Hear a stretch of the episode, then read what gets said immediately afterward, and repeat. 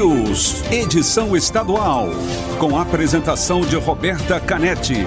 Comentários de Marcelo Almeida. E direção de jornalismo de Marlete Silva.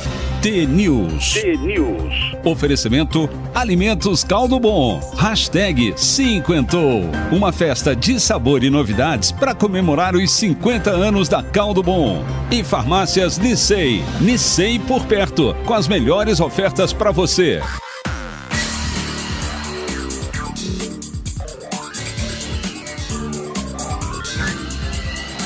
T-News.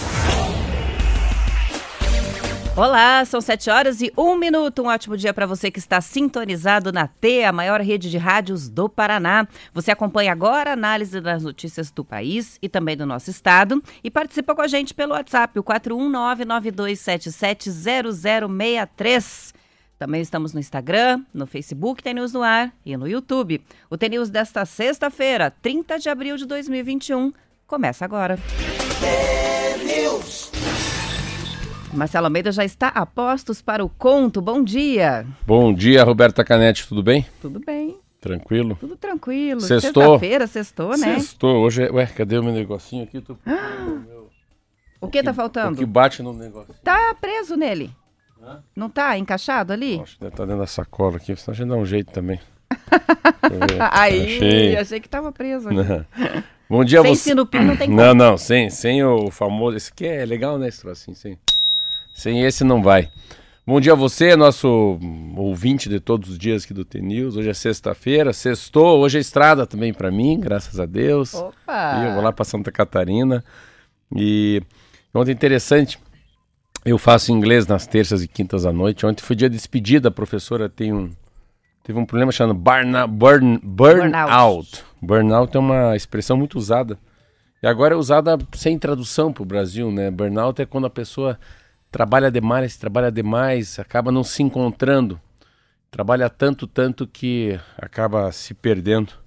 E até eu vou contar um pequeno conto disso também que eu acho legal. E ontem me contaram mais um conto, então são dois pequenos contos que eu vou contar ontem, é, que me contaram, um me contaram e o outro lembra muito esse tal de burnout. Daí foi uma despedida assim interessante, uma professora muito bacana e eu já voltei para a sala da aula, então já não sou mais híbrido, eu sou antes eu ficava só em home office fazendo inglês. E daí para mim eu já tenho mais dificuldade de fazer o Zoom e acabei indo para a sala de aula. E Ah, ontem- tá fazendo as aulas presenciais. é, e ontem ela se despediu, mas era uma choradeira, porque ela é muito bacana. E eu tenho um amigo meu que é policial federal, que tem aula comigo, e ele falou já pro próximo professor, ó, você é responsável por isso aí. Como assim? Não, você vai ter que cuidar da gente como essa professora cuidava da gente. E é interessante que ela é uma moça de Guarapuava e é uma pessoa muito delicada e uma- uma- um carisma, uma facilidade de ensinar a nós a, a escrever e falar inglês. É muito legal. E sexta-feira é sempre sexta-feira, e ontem tem muita matéria ruim no jornal. Eu falei, não, eu vou abrir o programa com o pé na sorte, sendo otimista, fechando o ciclo e sempre entendendo que tudo vai passar, independentemente do que o jornal traz hoje, que é a terceira onda de Covid. Então, vou contar dois pequenos contos. Esse primeiro conto é esse tal do burnout, né? essa coisa da pessoa que corre muito na vida. E vou contar um outro rapidinho também, que a minha psiquiatra me contou, que é muito lindo. Um, dois, três, vamos lá.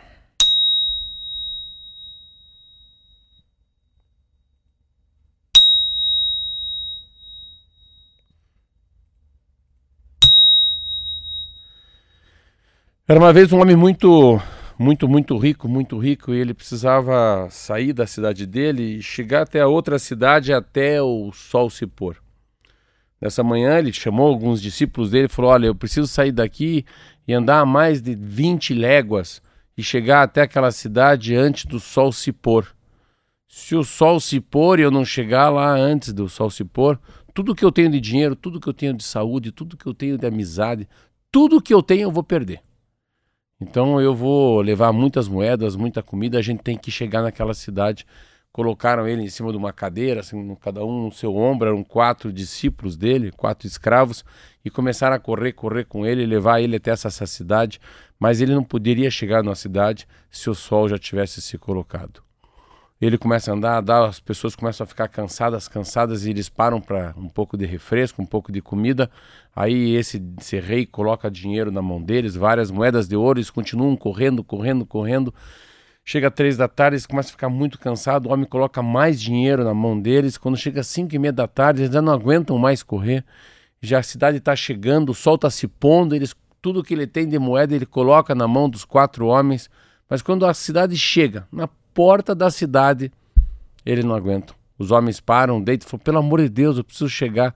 Ele coloca o resto de moeda que tem na mão dos homens, os homens sentam no chão, olham para ele e falam o seguinte: não, não dá mais para andar. Como não dá? Não é que a gente tem que esperar. Esperar o quê? Esperar nossa alma chegar. A gente correu tanto, tanto, tanto, que nós desconectamos a alma do nosso corpo. Esse é o tal do burnout. Você trabalha tanto, tanto, tanto, daqui a pouco você não sabe nem por que está fazendo uma coisa. Você nem lembra o porquê, o motivo daquilo.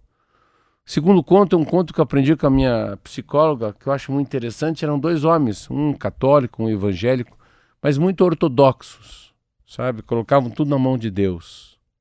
Tudo era na mão de Deus. Vou pedir, vou orar, vai, tudo vai dar certo.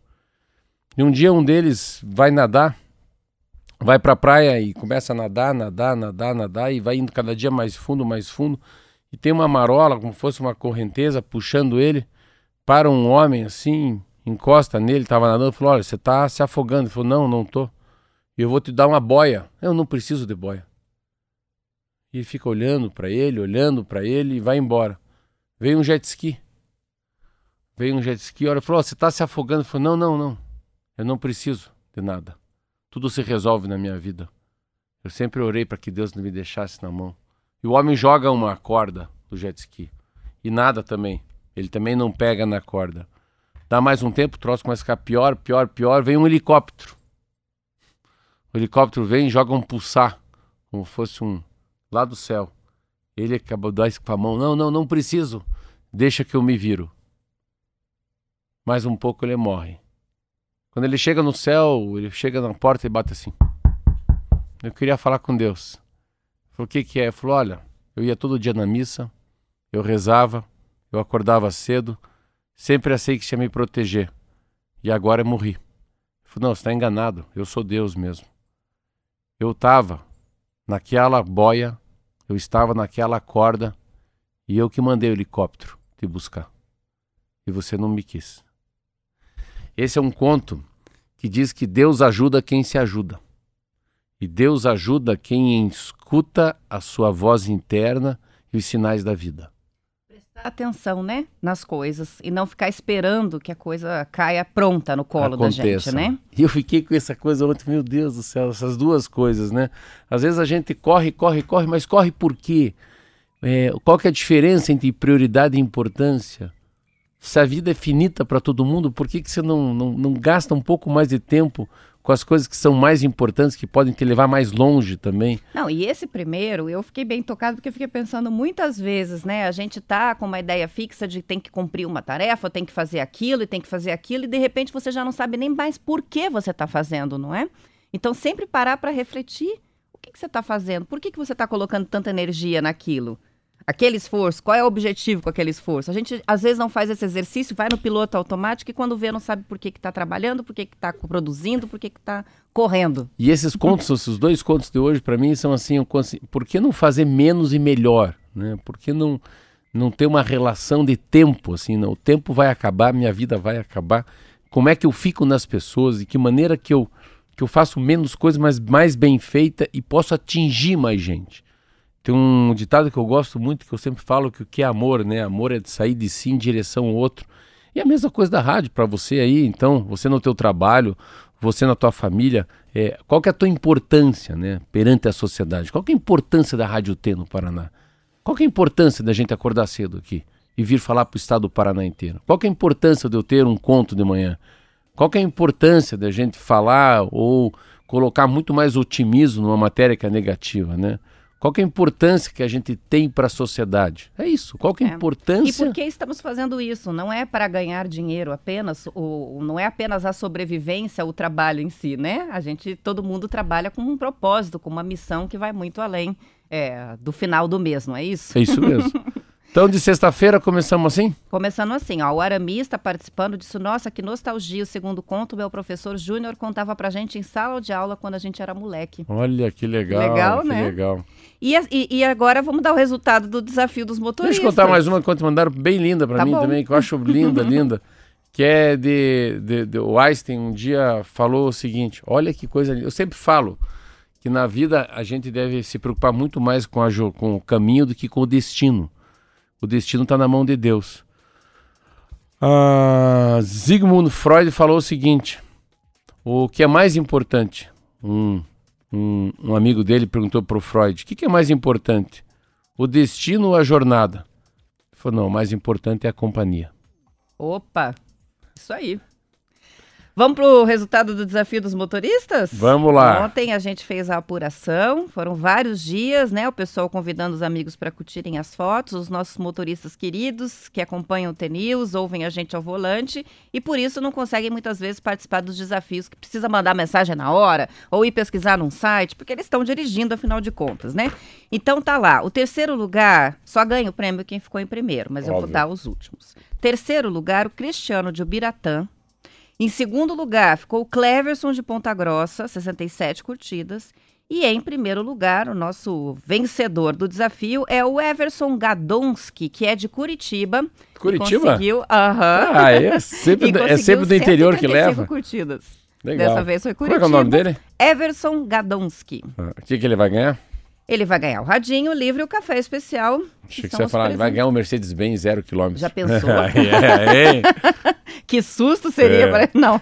Vai ganhar o radinho, vai ganhar café e vai ganhar um livro de presente do TNews. Ah, e tem uma observação aqui, Marcelo, que é você que eu vou ter que colocar para você. O Almir mandou uma mensagem dizendo: Caros, vejam no desafio do Motora lá no Facebook que tem um catador de recicláveis de Ponta Grossa no meio. Por favor, avaliem a possibilidade de dar alguma lembrança a ele pela originalidade. E eu concordei, Marcelo, que o Almir, é, no meio de todos os motoristas, está lá.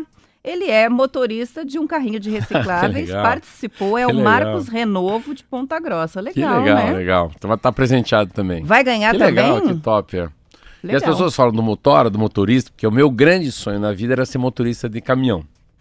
Eu tinha acabado de passar no vestibular para engenharia e um amigo meu falou: ah, pô, é um troço muito legal. Eu sempre gostei de caminhão. É, eu comecei a, a dirigir um caminhão com 11, com 13 eu já dirigia bem, com 13 eu dirigia um caminhão que era dificílimo, que era um Fenemê, é um caminhão que o motor fica dentro. E, óbvio, com 18 eu já queria tirar a categoria E. Eu tenho categoria E. E um amigo meu, eu conheci ele na Austrália, e ele, o irmão dele morava em Gaspar, no interior de Santa Catarina, e, e transportava geladeira. Geladeira lá de Santa Catarina até a Bahia. E eu daí, meu sonho era ser caminhoneiro. Por isso que sempre falo de motorista, eu falo com muito encantamento. Porque o meu sonho, minha frustração é ser engenheiro, quando eu gostaria de ter sido caminhoneiro. Isso aí, são 7 horas e 14 minutos, vamos para intervalo.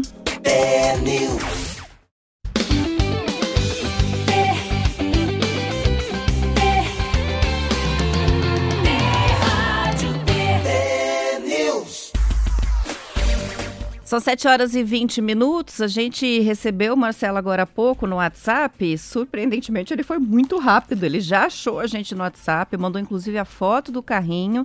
O motorista de carrinho de recicláveis que acabou ganhando, faturando o Legal. radinho aí. E ele mandou um áudio, vamos ouvir? Muito legal. Bom dia, meus abençoados. Ô, Deus abençoe vocês, vocês não sabem na emoção que eu tô. Eu sou um catador de reciclagem, meus amigos. Ô, Deus abençoe a vida de vocês por lembrar, por citar aí o meu nome, hein? Eu sou Marcos Antônio Zonato, aqui de Ponta Grossa. Um forte abraço. Eu sou, estou sempre na audiência do programa de vocês todos os dias. Todos os dias, trabalhando e ouvindo vocês. Deus abençoe. É maravilhoso o programa de vocês. Deus abençoe a vida de vocês grandemente. Muito obrigado mesmo. Que querido, né? Quanta Pô, gratidão. Meu Deus e Já avisei que vai receber radinho, Fala muito bonito, café, fala bem, livro, né? E ele, bem, nossa, e a fala gente- com uma, é uma de- clara evidência, assim. Nós vamos mandar para casa dele ou para a Rádio T, em Ponta Grossa? Então, Então, eu tô conversando com ele pelo WhatsApp aqui pra ver o que, que é fica mais fácil pra ele. Conforme for, deixa na portaria lá. Avisa É. o Márcio, daí deixa lá na, na portaria da, da Rádio T. Muito bem. Muito. E vamos falar agora sobre a Covid. A notícia não é boa, mas tem notícia boa que é a chegada de mais vacinas, né? Mas a gente ontem teve, né, uma marca, mais uma marca é, surpreendente e triste, né, pandemia no Brasil, 400 mil mortos pela Covid. A gente nunca imaginava que chegaria tanto. Eu me lembro que quando se imaginava no cenário mais catastrófico, 300 mil, e a gente está com 400 mil. Como nos últimos dias os registros diários estacionaram, e estou falando da gente lá no passado, né? Lá no começo da pandemia. Como no, nos últimos dias os registros estacionaram em um patamar alto de óbitos diários e com índice de mobilidade crescente, os cientistas agora estão fazendo um alerta para o risco do Brasil ter uma terceira onda da pandemia antes de atingir a tal da imunidade de rebanho pela vacinação. Até ontem, segundo o Ministério da Saúde, o, pa o país contava com 401.186 vítimas. Para cientistas especializados em epidemiologia e virologia ouvidos pelo Estadão, a reabertura das atividades econômicas antes da queda sustentada de casos, de internações e mortes está favorecendo que as taxas de transmissão voltem a crescer, com risco maior de surgimento de novas variantes. Com isso, o intervalo entre a segunda e uma eventual terceira onda seria menor do que o que foi observado entre o primeiro e o segundo picos. De acordo com o último boletim do Observatório Covid-19 da Fiocruz, 21 estados brasileiros têm taxa de ocupação de leitos de UTI igual ou superior a 80%. Em 10 estados, o índice ultrapassa 90%. Os últimos dois meses foram os piores da pandemia até aqui. No ano passado, o país demorou quase cinco meses para atingir os primeiros 100 mil mortos, outros cinco meses para chegar a 200 Sim. mil e dois meses e meio apenas para alcançar 300 mil. A triste marca dos 400 mil óbitos veio apenas 36 dias depois. Olha o intervalo menor, né? Para os cientistas, as medidas necessárias para minimizar o risco de um novo tsunami de casos e mortes são as mesmas do início da pandemia: uso de máscara, distanciamento social, preferência por ambientes ventilados, o rastreamento e isolamento das pessoas que estão com a Covid, além da aceleração da nossa campanha de vacinação, que está, por enquanto, esbarrando na escassez de doses. É, é uma, uma, as coisas mudam muito rápidas no mundo, né? Hoje o epicentro do mundo é a Índia, né? E a Índia é ela que tem o insumo para as vacinas. A Índia vinha muito bem, vinha muito bem, começou a comemorar muita, muita festa, muita alegria antes da hora. Então, hoje a Índia tem uma nova variante que já chegou na Itália, chegou na Alemanha, na Romênia, República Tcheca, Portugal e Espanha. Não chegou no Brasil. Então a gente fala essa chama-se B de bola 1617. E lá é uma, ela é muito forte. Ninguém ainda sabe se essas vacinas vão conseguir, conseguir segurar né, as consequências dessa nova cepa. Aqui no Brasil, nossa, nossa cepa é aquela de Manaus, que chama-se P1, e tinha uma lá P2 de dezembro. O que a Roberta falou que é interessante para a gente parar para imaginar. Cinco meses, então um pouquinho menos de seis meses. Cinco meses para morrer 100, 100 mil pessoas. Mais cinco meses, chega daí a, a, a 200 mil pessoas. Aí, em dois meses e meio, então o que, que é dois meses e meio? Por incrível que pareça, a metade de cinco meses mais 100 mil mortes. Chega a 300 mil. Daí a última não é dois meses e meio, que dois meses e meio é 75 dias. 36 dias, é metade de 75, aqui tudo é metade. Em 36 Olha. dias morreram 100 mil pessoas. Então a gente chega a 400 mil. Ah, o grande problema é que está estabilizado, Roberta, em 2 a 3 ou 3 mil mortes por dia. Então estabiliza muito alto. Não é? é um é, é muita é, gente. É, é, se acostumar com uma coisa, é a banalização da morte mesmo. Então, o, o que que leva, né? A, é, esse, esse, aumento da taxa de, de, mobilidade, o relaxamento, né? Eleva muito, muito a, a taxa de, de contaminação, porém facilita também o surgimento de uma nova cepa. Então o mundo está falando assim, tudo bem, vamos começar a andar mais, abrir os restaurantes, vamos começar a conversar, vamos beber mais cervejinha. Mas o problema não é tanto o contágio, é que quando você abre, vem uma nova cepa que ninguém sabe se essas vacinas vão conter ou não. Então, ontem tem uma capa hoje do Estadão, eu nem, nem quis ver, assim, que meu Deus do céu. É a história das 400 mil mortes, mas principalmente a linha de banalização da morte, né? Você, eu lembro uns 10 anos atrás, morreu um meu irmão, e a gente pôde ver ele um pouquinho antes dele morrer. É assim, é uma, é uma despedida quase em vida da pessoa. Depois tem a despedida no velório, depois tem a, a redespedida na missa de sétimo dia, daí tem um, Ah, daí tem um mês, depois tem um ano, missa, e eu sempre falava comigo, mas por que, que a gente tem que ficar relembrando tanto a morte das pessoas? Hoje eu entendo. Faz parte do enlutamento, faz parte daquela viagem que a gente faz para dentro da gente, o significado que a gente tinha na vida daquela pessoa, ou o significado que aquela pessoa que partiu tem na vida da gente, e hoje não tem. Então não tem missa, não tem acompanhamento, cara, a pessoa morre sozinha, é, não tem velório, então virou uma banalização. Qual é a grande diferença que o Brasil? O Brasil demorou muito tempo para aceitar que a vacina é a saída. Cara, vamos escutar o enfermeiro, vamos falar com o médico, vamos, vamos acreditar na ciência, sabe? Vamos torcer, vamos rezar, vamos orar, vamos ser positivo, mas vamos com o pé no, vamos com o pé no acelerador. Então, diferente dos Estados Unidos. Eu estava lendo uma matéria dos Estados Unidos, Roberta, em 100 dias os caras vacinaram 100 milhões de americanos. Então, ah, claro, Morreram 574 mil pessoas. Mas é muito ainda da posição meio frouxa do Donald Trump, que foi um cara que foi absolutamente um negacionista. Então, é, desprezar a vacina e estimular a contaminação não usando máscara é o grande problema. Vamos ver o que vai acontecer. Então aí, é, eu acho que os Estados Unidos estão dando uma esperança enorme para nós, porque já está criando novos empregos, está expandindo os negócios, e mais do que isso, os Estados Unidos volta a liderar a economia mundial. Então, se você gosta ou não dos Estados Unidos, é muito importante ter uma locomotiva, sabe? É importante sempre na vida da gente, Roberto, ter alguém falando, vai que dá, vai que dá que eu tô atrás. Vai lá, sobe esse morrinho aí. Se você cair, filho, o pai está aqui no, perto de você para te tirar do chão, limpar teu joelho e vamos tocar a vida. Então, hoje é uma sexta-feira diferente, porque é o final do mês, né? Está no final do mês, começando já o mês de maio, o mês do trabalhador. A gente está mais de um ano nessa coisa, começamos lá para o dia 15 de março. Mas, por incrível que pareça, a, se a gente tivesse uma, um país com uma imunização de rebanho mais rápida, a gente já poderia estar no calcanhar aí dos Estados Unidos. Bom, para a gente fechar, né, o Paraná recebeu ontem mais 309 mil doses da vacina contra o coronavírus, 15º lote, que é composto por 303 mil doses da Covishield, da Oxford AstraZeneca. Não, não tinha nem ouvido falar esse nome nem ainda. sabia que era isso. Covishield. Pois é. É cada vez. Aí, é cada ó, agora é Covishield, Oxford, AstraZeneca, Fiocruz. Não, mas tem aquela da Butantan. Ah, não, tá. é, uma, é uma só, tem quatro nomes. Ah. Ontem até a gente tinha ouvinte perguntando, mas qual que é a AstraZeneca? Qual que é a, a Sinovac? Porque a gente acaba falando É. a Coronavac e a Oxford, né? É. Mas tem muitos nomes. E daí mais 6 mil doses da Coronavac, que é a chinesa, Instituto Butantan Sinovac. Essa remessa vai para primeiras doses dos grupos prioritários anteriores, ainda terminar a vacinação dos idosos e dos profissionais da segurança pública.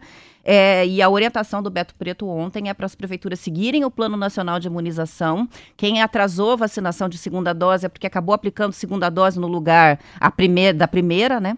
O que era deveria ter sido reservada para a segunda foi aplicada na primeira dose.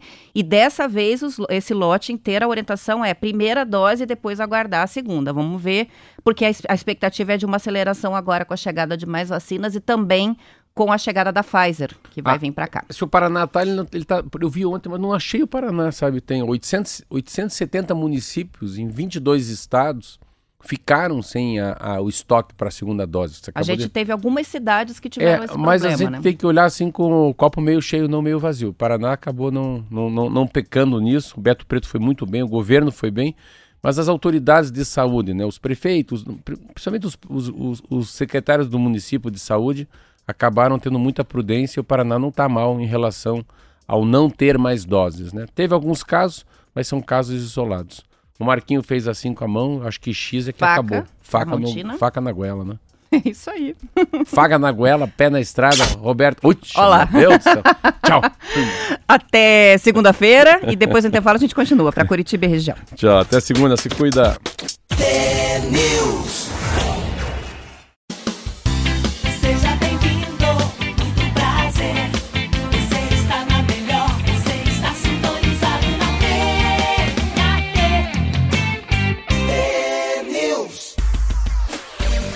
São 7 horas e 35 minutos. Estava vendo aqui que a Lupa vai ter que pagar alguma coisa pelo merchan aqui, Marcelo, das máscaras. A gente sempre está falando da máscara da Lupo, que a máscara da Lupo de É. tecido é mais confortável, não puxa as orelhas, não é isso?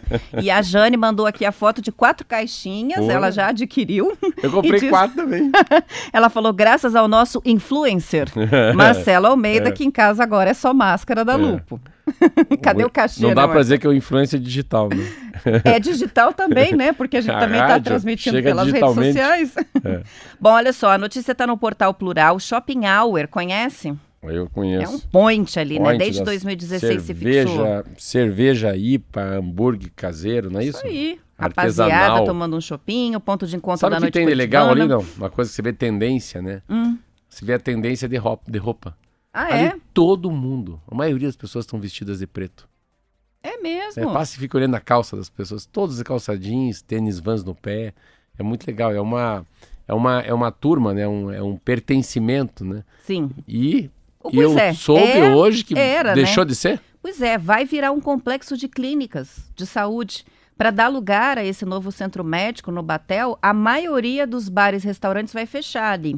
O prazo, segundo o empresário ouvido pela reportagem do Plural, já seria agora, 1 de junho, daqui um mês. Eles foram avisados apenas no começo desse mês, os empresários. Um deles contou que tinha feito um empréstimo de 170 mil reais para pagar funcionário e fazer a reforma do espaço, esperando aí o fim da, da pandemia para reabrir, e agora foi pego de surpresa pela venda do imóvel, perdeu tudo que estava investindo. Pelo menos 13 estabelecimentos, entre uma hamburgueria, um bar de drinks, outros botecos, vão ser afetados por essa mudança. São empreendimentos que ficam na Avenida Batel e também na Coronel Ducídio. O complexo de consultórios multidisciplinares que vai ser instalado lá é o Eco Medical Center. A inauguração está prevista para o segundo semestre de 2023. Ontem, a Abrabá divulgou uma nota falando sobre o assunto e também informando que um terço dos estabelecimentos do setor, bares e casas noturnas, já fecharam na capital por causa da pandemia. Os mais afetados são os estabelecimentos sem alvará de restaurante e lanchonete, que permanecem fechados na bandeira laranja.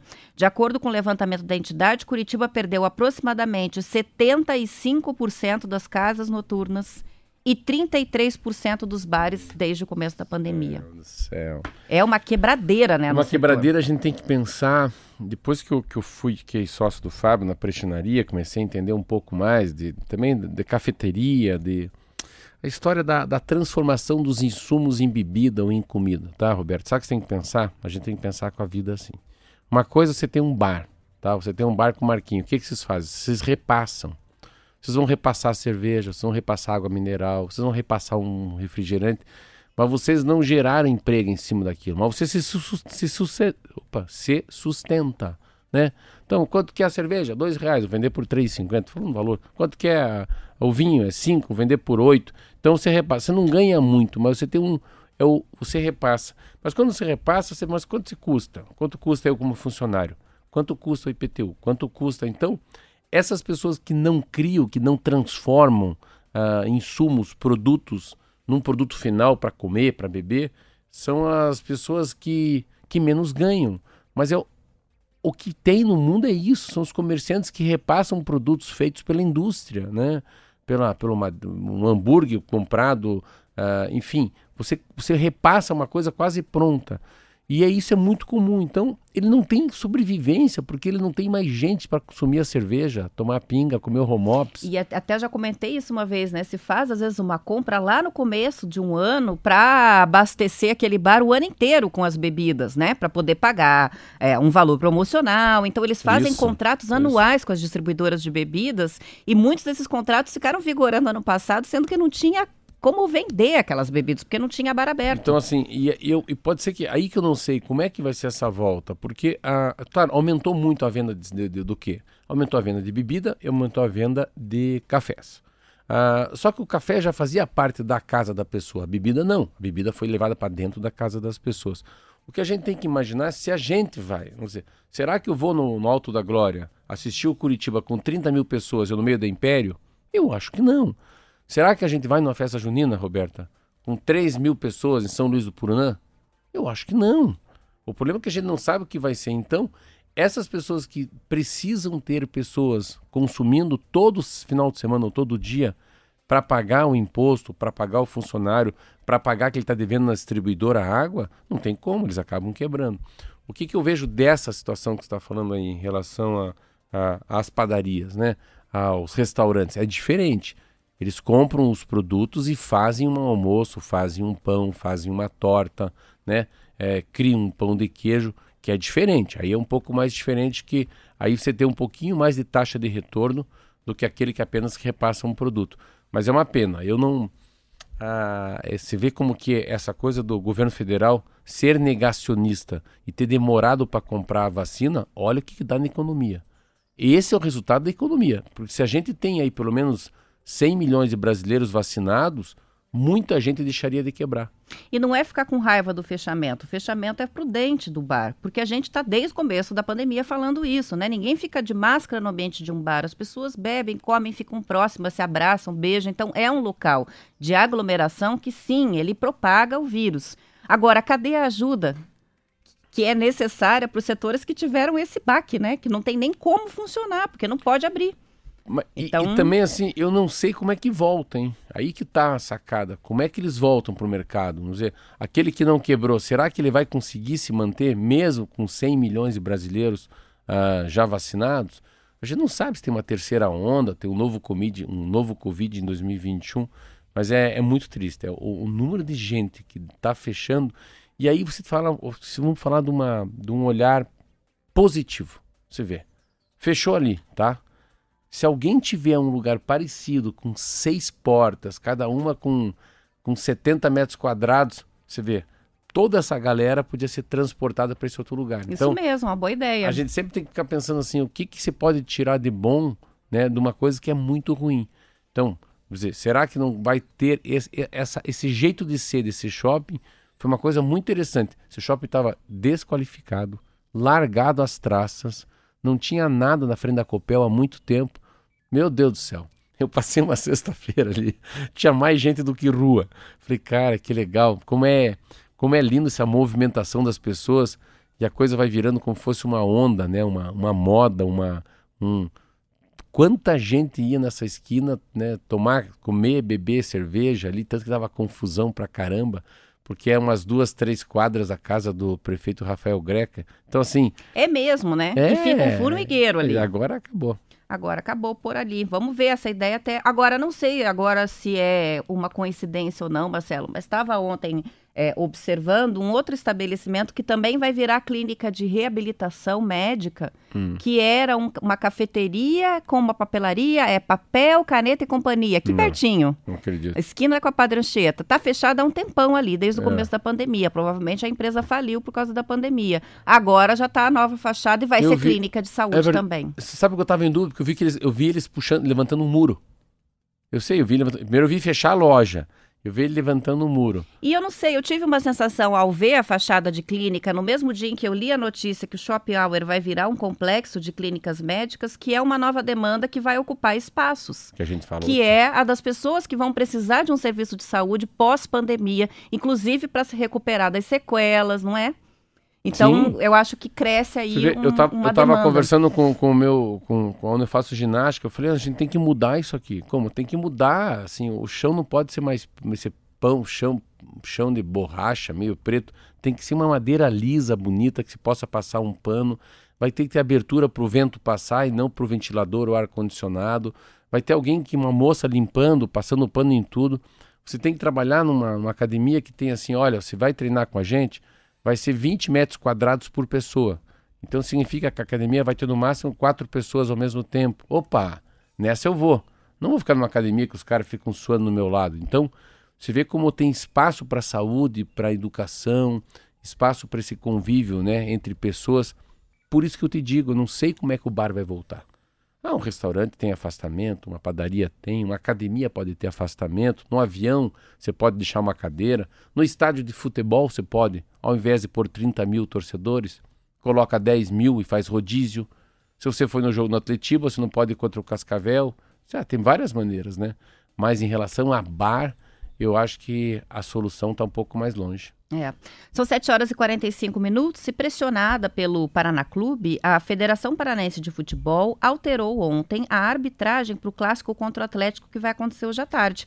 O problema foi que o árbitro escolhido anteriormente, Daniel Dantas Canário de Melo, usa o seguinte endereço de e-mail: Você é um cara capcampeão@hotmail.com. de pau. Tem dó, né, Marcelo? dó também.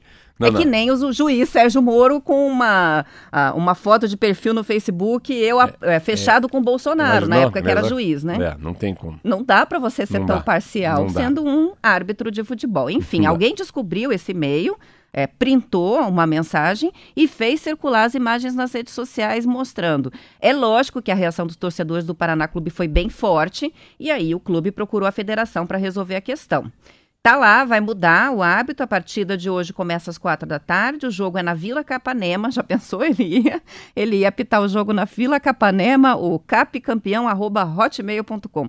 É uma partida válida pela quinta rodada do Campeonato Paranaense, centésimo clássico entre o Paraná Clube e o Atlético. Olha que jogo Olha. legal, importante, né? Segundo o Bem Paraná, fez um levantamento aí das 99 partidas entre Hum. os dois times, competições oficiais. Foram 32 empates, o Atlético ganhou 40 vezes e o Paraná Clube 27. Não, tá bem. Tá É equilibrado porque, até. é porque a fase é boa, né? O Paraná, pelo amor de Deus, na década de 90 era um, não era um time, aquilo era uma máquina para passar E aí, o por- que, que você achou dessa história? Mas assim, eu acho se vê como é que essa história. Eu tava conversando com a. Eu tava falando com a minha psicóloga, conversando com ela. Eu falei, o celular deve ser destruidor. Ela falou, não, o celular é destruidor. Celular, e-mail é destruidor. A cada 10 casais, 9 casais se separam no Brasil por causa do celular. Ô, meu Deus, sério? Oh, meu Deus, é. Você viu? É, o smartphone, o telefone inteligente. Então é o seguinte, e a mesma coisa para o e-mail. Você vê, você vê aonde que você tira um juiz numa partida entre o Paraná e o At- o Atlético. Cara, é muito surreal. É muito surreal, porque se fosse há 30 anos atrás, a gente manda uma carta pro outro. Ninguém, ninguém tinha correio eletrônico, né? E não vai ter lá se cap campeão. Você vai colocar o endereço, o endereço dele, o bairro dele. Então você vê como a modernidade acaba deixando você muito exposto, né? Um e-mail, uma coisa simples, né? É. Né? Um... E que bobagem, né? Eu acho que hoje ele deve estar pensando, meu Deus, que bobagem. Pra que fazer o e-mail com, com uma declaração de, de ser torcedor do time, né? Usa, você pode fazer o e-mail qualquer coisa, seu primeiro, segundo nome, arroba gmail, né? Pra que fazer é muito, campeão? é, é, é muito, Enfim, é um muito. detalhe, parece uma bobagem, mas não é uma E- E, bobagem. tem uma coisa que também a gente tem que entender, que eles têm. Óbvio, o cara que é um juiz de futebol, é óbvio que o cara torce para algum time. Porque o que que fez ele ser um juiz? É que nem repórter esportivo. Ele não pode dizer pra que time torce, mas ele torce pra algum time, Não, né? pri- é, não, principalmente porque é esportivo, o cara entende de futebol, o cara gostou de futebol. Se eu vou, eu vou me tornar juiz, tem que ter um propósito. E um propósito para se tornar juiz é gostar de futebol. Se você gosta de futebol como criança, você tem um time. São 7 horas e 48 minutos. A gente tem o relato aqui de uma ouvinte, a Renata, que diz que sábado passado fez uma entrega no Bigorrilho, aqui pertinho, a gente está no Bigorrilho, né? E que na volta passou pelo centro da cidade e que ficou chocada. Ela é de Piraquara, né? Com os bares na região do shopping Curitiba abertos, lotados, mesas cheias, torres de chopp, etc. O povo todo sem máscara. Fiquei assustada com a quantidade de pessoas. Fazia mais de um ano que não passava pelo centro. De fé, de fato, assim, há é, uma movimentação diferente nos últimos tempos, mas geralmente são estabelecimentos que servem as refeições e daí eles têm o alvará de restaurante. Então, tão abertos, as pessoas sentam para comer alguma coisinha e depois ficam para tomar o chopp. Tem, tem. mas já esteve pior, eu Eu, achei. eu acho que tem uma. É um. Você dança conforme a música, e conforme o bairro. Se for no centro de Curitiba, perto da Praça Tiradentes, tá cheio de botequinho e tem travesti, tem bêbado, tem craquento, tudo amontoado, bebendo, fumando. Tem, uma, tem um bar que funciona dia e noite com gente, eu fico olhando até risada, todo mundo meio bêbado, estruparido, caído, ferido, machucado. Você vai no Cabral, no Cabral você percebe que tem uns olhares são diferentes. Tem restaurantes para você fazer o takeaway, mas existe um comportamento da sociedade que a sociedade se fiscaliza. Opa, o que que esse cara tá sem máscara? Que esse cara tá tomando cerveja aqui? Então, é conforme o bairro, entendeu? Não tem uma o andar do bairro. O bairro é feito de pessoas. E essas pessoas têm um tipo de cultura, né? É, e não, o sítio cercado não vai ser igual Água Verde, o Água Verde não vai ser igual Santa Quitéria. E sempre tem uns fora da curva. Exemplo, era para fechar os bares, né, não, os as cafeterias. Eu estava abrindo às 10 da manhã. A minha cafeteria, que é meu rival, só que está muito longe de vender o que eu vendo, abre às sete e meia. Mas ele se arrisca, porque ele não tem medo da fiscalização. Mas eu, o meu nome está em jogo. Né? A grife do, do café está em jogo. Então eu prefiro não abrir. Então ele abre. Então às vezes o cara tá tão quebrado, tá tão ferrado, né? Tá mais por baixo que aquilo de cobra, que é melhor ele se arriscar um pouco. Esses dias eu passei na frente de um bar que eles colocaram uma espécie de um toldo lateral, assim, e cercaram a parte que ficava aberta do bar, e aí você não enxerga a parte de dentro, né? E aí Nossa. você só vê os pezinhos ali do pessoal bebendo Ah, escondido. Enfim, eu não vou dizer onde tá esse Uma bar, mas eu vi essa situação. Essa Renata que participou com a gente, chama Renata Almeida, ela disse, bem que eu Olha. podia ser parente do Marcelo. oh, que legal, Renata. E ela é concorrente da Isa, ela é confeiteira, mandou fotos de bolos lindos aqui, salgadinhos, tudo, diz que ouve a gente todos os dias. Ela que é de Piraquara e fez essa observação é, quando ficou impactada aí pelo movimento no centro de Curitiba. Vamos para o intervalo, a gente já volta com mais notícias. News.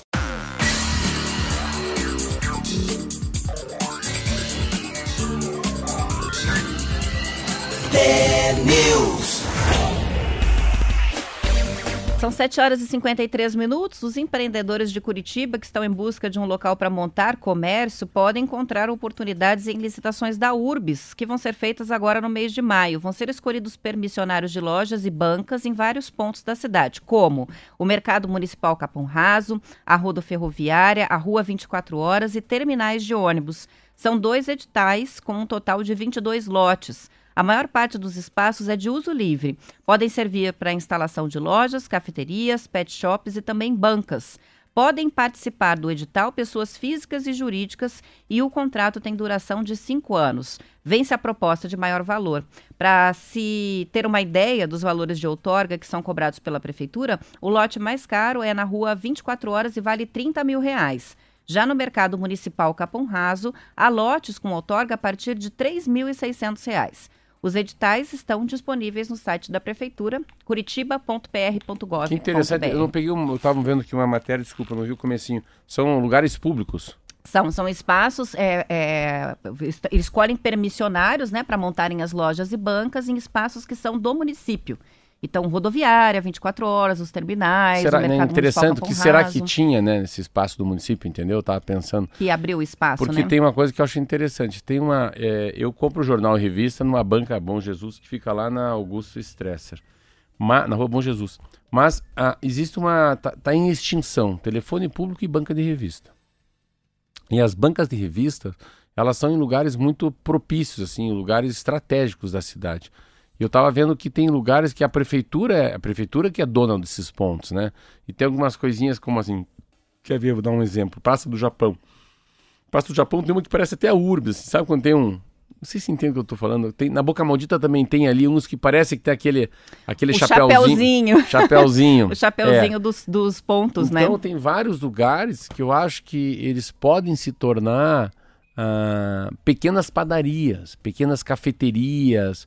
Eu não estou dizendo pequenas lanchonetes, né? Mas é uma coisa um pouco diferenciada depois da Mas de pandemia. certa forma, muitos donos de bancas já estão fazendo essas adaptações, né? Se você passa hoje nas bancas ali na Rua 15, a própria praça ah, do Japão, a pessoa serve lá um pão de queijo, um café com leite, um cafezinho Esse lado. puro. Então, assim, você não fica só com a, com a atividade da banca, né? É. E aí acaba tendo uma movimentação diferente. É. Principalmente quem consegue colocar umas cadeirinhas, umas mesinhas para fora. Eu acho que isso é uma mudança que a prefeitura tem que fazer. Eu acho legal. Ela, ela disponibilizar os- os- o- a área ociosa que a prefeitura tem no mercado municipal, no mercado do Capão Raso, nos terminais, para também ter uma mudança de produto, entendeu? Não, a gente está muito.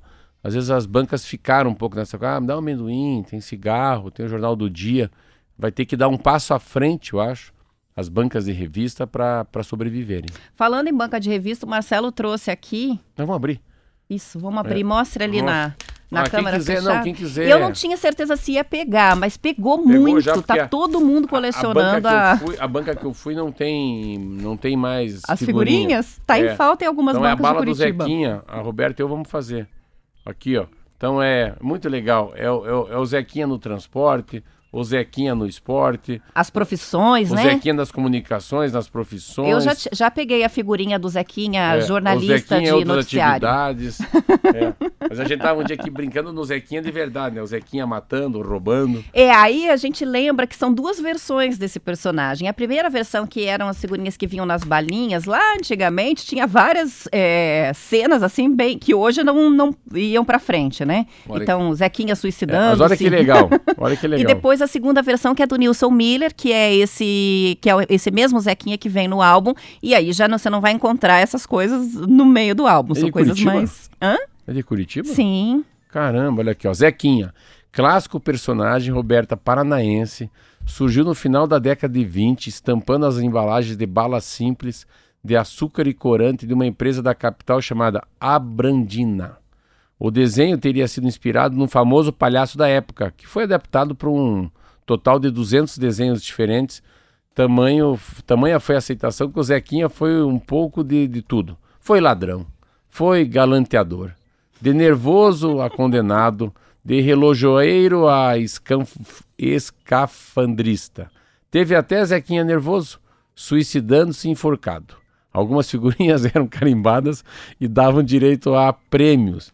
As repetidas eram trocadas e as disputas nos jogos de bafo e tique eram muito grandes. Olha que legal. Então é o seguinte, para quem está nos ouvindo, eu e a Roberta vamos colecionar. E quando a gente tiver muita figurinha que a gente quiser trocar com você que está me ouvindo, ou mandar aqui na rádio que eu não tenho, podia ser um jogo bem legal. É, tem várias na internet aqui que eu, eu não me canso de ver porque é muito engraçado. Tem uma que ele tá dentro de um. Tipo de uma panelona daquelas de tribos canibais, assim, né? Zequinha Selvagem. E daí tem os dois canibais já dançando em volta dele lá no caldeirão. Mas essas a gente não vai encontrar no álbum. Mas Não. enfim, tá aí. Eu, eu já comecei a colecionar. É muito legal. As figurinhas são bem bonitas e, enfim, eu tô vendo o pessoal compartilhando muito nas redes as fotos. Pelo menos em Curitiba pegou a história do álbum, do novo álbum do Zequinha. 200, 200 figurinhas. 200 Acabei figurinhas. de ver aqui. Ó, o Oséias está mandando, ele diz, eu sou do tempo em que a gente pega- pegava, pedir a nota fiscal nas compras dos produtos e a nota fiscal a gente trocava por figurinhas do Zequinha. Ele lembrou até do Zequinha no Fandango Paranaense, isso é capaz de ter aí no meio. Não sabia disso. Pegava a nota fiscal e trocava a nota Cara, top isso, não sabia. Isso deve fazer bastante tempo, né? Muito. Já está encerrando? São 7h59. Vamos encerrando mais uma semana aqui no TNews, agradecendo as várias participações, uma audiência muito querida que a gente tem em todo o Paraná. Segunda-feira às 7 estaremos de volta com toda a força e energia para mais uma semana aqui com vocês. Bom descanso. Descansem da gente um pouquinho também. Até segunda. Um beijo, até lá. É